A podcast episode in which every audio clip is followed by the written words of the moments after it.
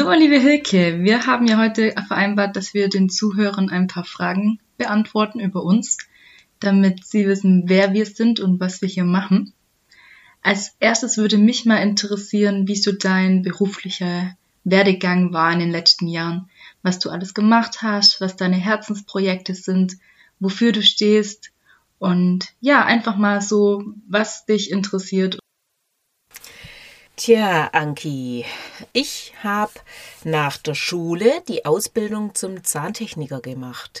Nachdem aber bei der Zahntechnik ja mir das zu wenig Umgang mit den Menschen war, habe ich beschlossen, dass ich diesen Beruf nicht ausübe, sondern habe mich weiter ausbilden lassen zum Präventions- und Reha-Trainer. Ich habe damals ganz normal begonnen mit dem klassischen Fitnesstrainer, dann mit dem Aerobic-Trainer. Ich habe dann mit einer Freundin zusammen auch ein Fitnessstudio gehabt. Dann kam natürlich eine Ausbildung nach der anderen mit dazu. Dann kamen meine Kinder. Ich habe zwei Kinder. Ja, nach der Kinderzeit, da bin ich erst in einem großen Verein eingestiegen, habe dort stundenweise eben gearbeitet, habe von der Konditionsgymnastik, Fitnessgymnastik eben alles gemacht, war im Fitnessstudio mit tätig. Und 2006 habe ich dann beschlossen, dass ich mich doch noch mal selbstständig mache und zwar mit einem kleinen Frauenstudio damals für Frauen ab 40.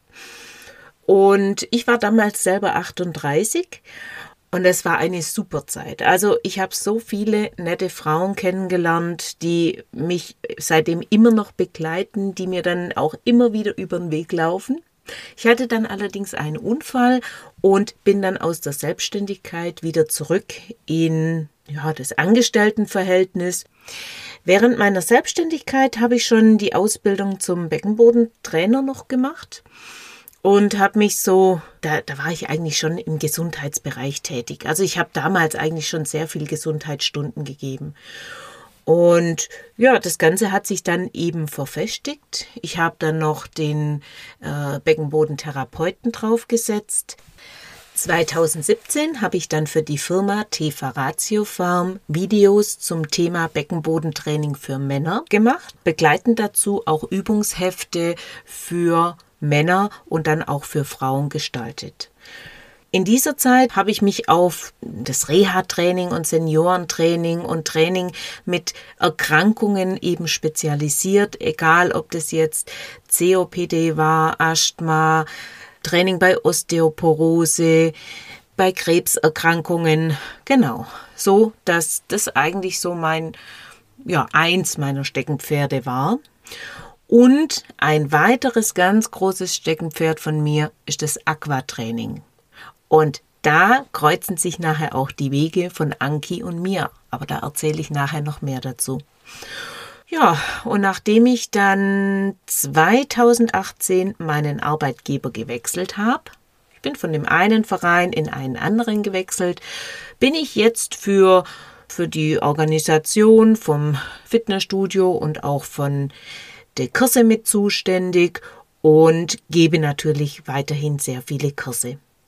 Ich merke jetzt, dass immer mehr Teilnehmer mit Beckenbodenbeschwerden auch von weiter weg zu mir kommen. Und das war möglich, weil ich seit dem ersten Lockdown 2020 meine Online-Kurse aufgebaut habe. Dadurch ist es möglich, dass Teilnehmer, wie jetzt zum Beispiel eine Dame aus Wiesbaden oder ein Herr aus München, bei mir an der Kurse mitmachen konnte.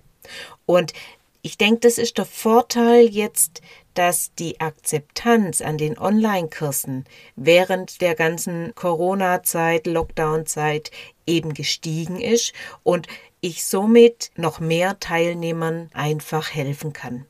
Und ich bietet es dann einfach in einer Einzelstunde an. Ziel wäre es natürlich, dass die Leute an Kursen mitmachen, dass sie einfach ein regelmäßiges Training von mir kriegen.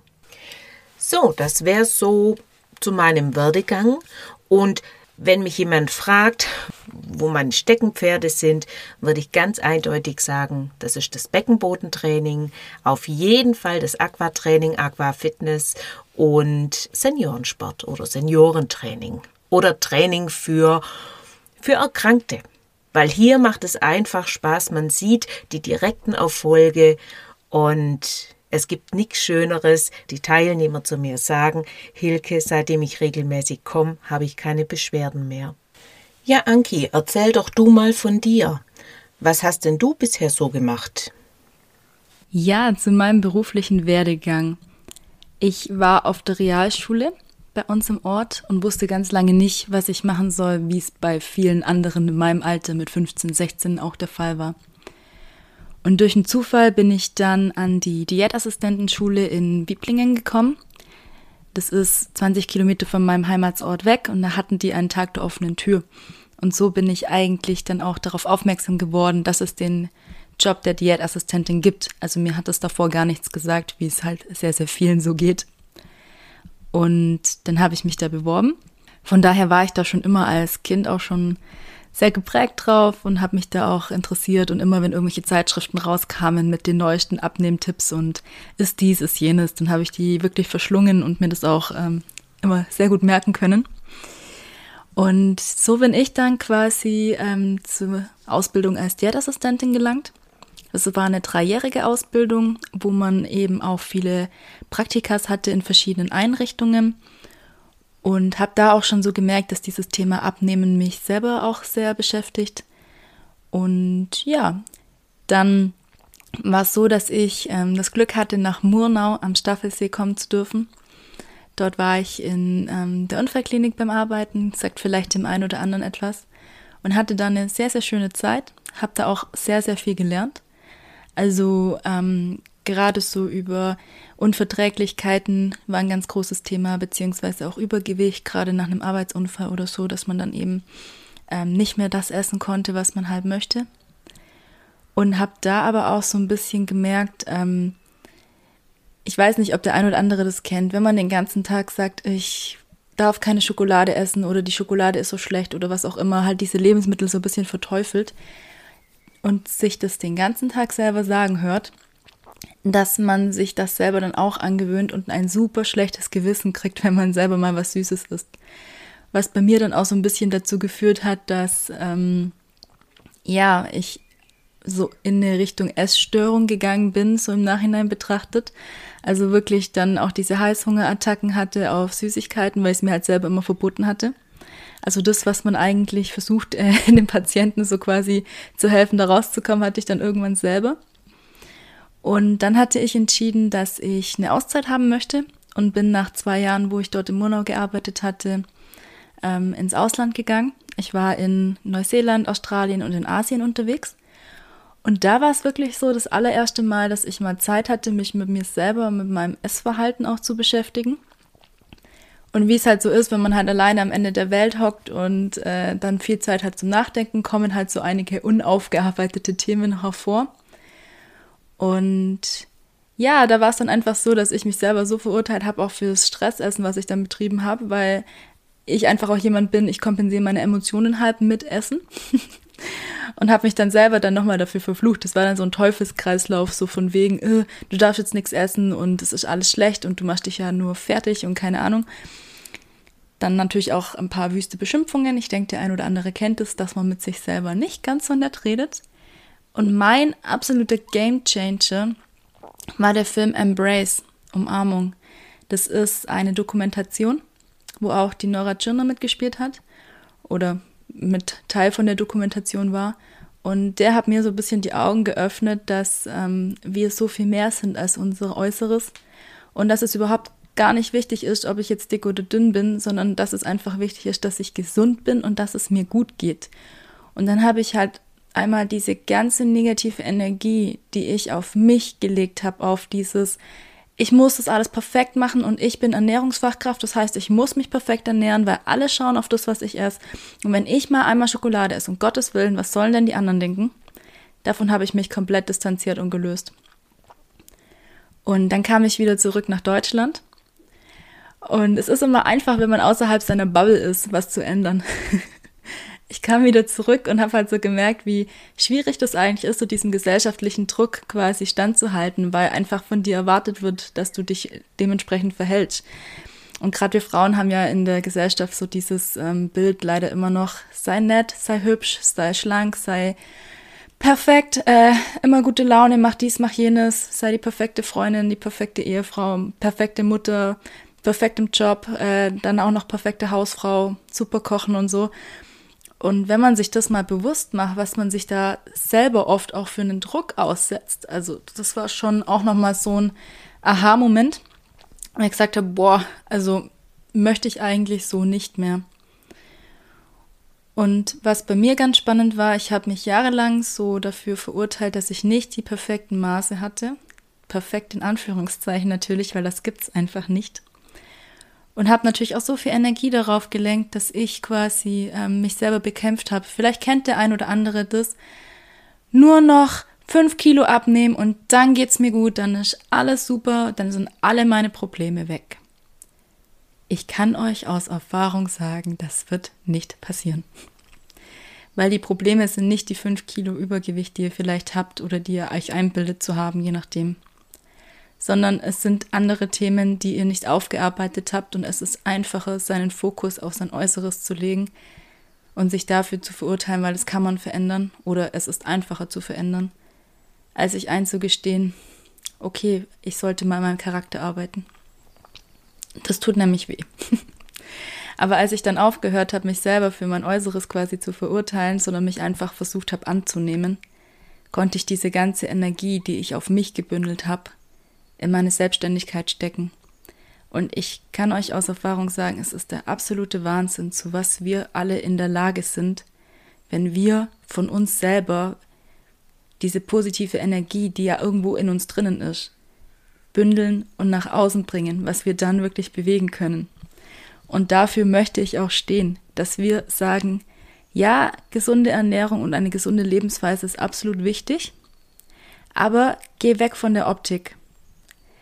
Mach das nicht, um irgendwelchen äh, Maßen, die dir irgendjemand von außen vorgibt, zu entsprechen, sondern bitte guck auf dich, was tut dir gut, wie möchtest du leben und was ist dafür nötig, dass es dir gut geht. Und da bin ich gerne für euch da, weil ich bin selber jahrelang durch diese blöden Themen durchgegangen und ich habe für mich einen Weg gefunden, damit umzugehen. Ob es der richtige Weg für dich ist, das weiß ich nicht. Aber lass es uns gerne herausfinden. Und ich möchte euch dabei unterstützen, ein gesundes und glückliches Leben zu führen. Weil wir haben nur dieses eine Leben. Und ich finde es so schade, wenn wir das damit verschwenden, uns selber zu unterbuttern, uns selber zu beschimpfen, uns selber klein zu halten. Denn nichts anderes tun wir, wenn wir uns nur auf unsere Optik beziehen. Und nebenbei bemerkt, das Paradoxe war, als ich aufgehört habe, mich für mein Essverhalten zu verurteilen, habe ich abgenommen. Von ganz alleine, ohne Stress, nebenbei. Darum, es hat seine Vorteile, einfach mal loszulassen und zu hinterfragen, was eigentlich gerade das Problem ist. Jetzt wurde uns ja doch öfter mal die Frage gestellt, wie wir denn auf die Idee gekommen sind, diesen Podcast zu gründen. Vielleicht möchtest du da mal deine Version erzählen, weil du da ja doch so ein bisschen die Initiative ergriffen hast. Ich bin sehr gespannt, was du noch so zu berichten hast, was ich vielleicht auch noch nicht wusste. Tja, das mit dem Podcast war nicht von Anfang an klar.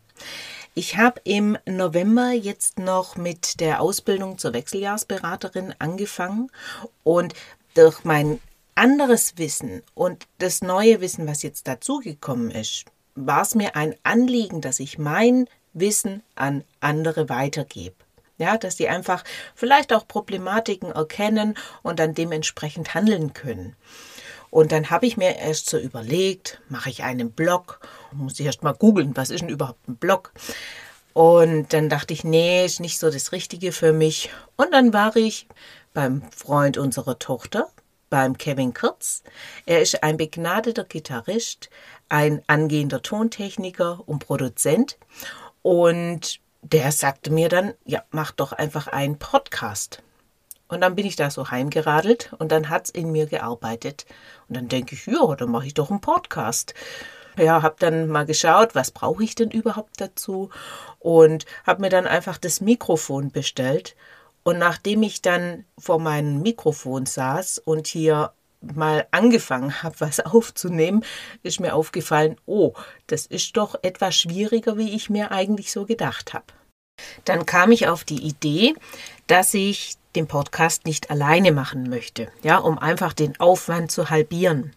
Und Anki habe ich ungefähr vor einem Jahr beim ersten Lockdown kennengelernt und ich habe damals einen Trainer für meine Aquakurse gesucht. Und die Anki war sofort jemand, der gesprüht hat. Und so war natürlich auch der Kevin, ja. Wenn man mit Leuten Mitte 20, Ende 20 zusammen ist, die sprühen einfach noch so mit Energie. Und ich habe irgendwas gesucht, was mich aus dieser blöden Corona- Depression, äh, Stillstand und überhaupt rausbringt. Und da habe ich mir doch einfach den Mut genommen und habe gesagt, okay, komm, das machen wir. Und Anki war dann auch Feuer und Flamme. Und ich finde, diesen Esprit, den müssen wir wirklich überspringen lassen und einfach was tun. Und mein Wissen möchte ich nach wie vor übermitteln. Und es ist schön, wenn man dann einfach sieht, dass es auch ankommt. So, das waren meine Gedankengänge zur Entwicklung vom Podcast. Wie ist es denn dir ergangen? Ja, die Hilke hatte diese glorreiche Idee bekommen, dass wir doch einen Podcast machen könnten. Und ich muss sagen, am Anfang war ich etwas skeptisch. Natürlich, ich rede super gerne, wie ihr feststellen werdet. Aber es ist dann doch nochmal ein Unterschied, ob ich äh, mit jemandem mir gegenüberstehenden spreche oder ob ich in ein Mikrofon reinspreche. Und ich höre selber super gern Podcast, aber die Vorstellung, dass mich jetzt irgendjemand hier beim Erzählen verfolgt, während er spazieren geht, putzt, aufräumt, irgendwas tut, fand ich am Anfang etwas beängstigend. Aber ich finde, dass ähm, es eine super Chance ist und bin super dankbar, dass die Hilke mich dann doch so ein bisschen davon überzeugt hat. und ich hoffe, ihr seht es genauso und werdet uns hier zahlreich folgen und super schöne Fragen stellen, damit wir euch einfach helfen können mit unserem Wissen, unserem Erfahrungsschatz, den wir uns in den Jahren angesammelt haben. Du Anki, was magst denn du überhaupt nicht? Gibt's da was in deinem Leben, wo du sagst, zwei Sachen, nein, die gehen auf gar keinen Fall? Zwei Dinge über mich, die nicht unbedingt jeder weiß. Ich hasse rote Beete. Also wirklich, ich hasse rote Beete. Ich habe da leider ein Trauma in meiner Ausbildung erlitten. Und seitdem kann ich die nicht mehr sehen und essen. Also rote Beete gibt bei mir gar nicht. Wenn du dich bei mir unbeliebt machen möchtest, dann setzt du mir rote Beete vor. Und ich hasse es, wenn Leute mich warten lassen. Ich bin wahnsinnig ungeduldig und finde das auch eine absolute Unverschämtheit, wenn man eine Zeit ausmacht und jemand nicht da ist um diese Uhrzeit und sich auch nicht meldet. Also typisch deutsch. ich hasse das wie die Pest. Möchtest du uns noch zwei, drei Sachen über dich erzählen, wo vielleicht nicht jeder weiß, wo man jetzt auch aus dem Gespräch vielleicht nicht herausfiltern könnte, dass das so ist? Also zwei Sachen, die ich überhaupt nicht tolerieren kann, sind, wenn mich jemand belügt, wenn ein anderer denkt, dass ich nicht gerade kapiere, dass der mich gerade verarscht, oder wenn jemand zu spät kommt. Auch das ist einfach eine Missachtung von meiner Person. Man macht eine Uhrzeit aus, dann hat man entweder die Möglichkeit anzurufen oder sich in irgendeiner Form verständlich zu machen, ja, zu sagen, hör zu, es dauert leider länger, gar kein Problem, aber einfach jemanden warten lassen geht gar nicht. So, das war's für die erste Folge. Ihr wisst nun etwas über unsere Personen, ja, ihr wisst ein bisschen was von uns, ihr wisst, was wir vorhaben. Und wir stellen uns den Podcast so vor. Wir präsentieren euch am Anfang verschiedene Themen, aber es soll dann eigentlich eine Interaktion stattfinden. Ihr könnt uns Fragen stellen und wir möchten dann im Podcast auf eure Fragen antworten. Und somit, denke ich, entsteht ein spannendes Zusammenspiel zwischen den verschiedenen Themen rund um Gesundheit, Wohlbefinden und Balance. Wir freuen uns, wenn ihr bei Frag Anki und Hilke einschaltet und diesen Podcast mitgestaltet.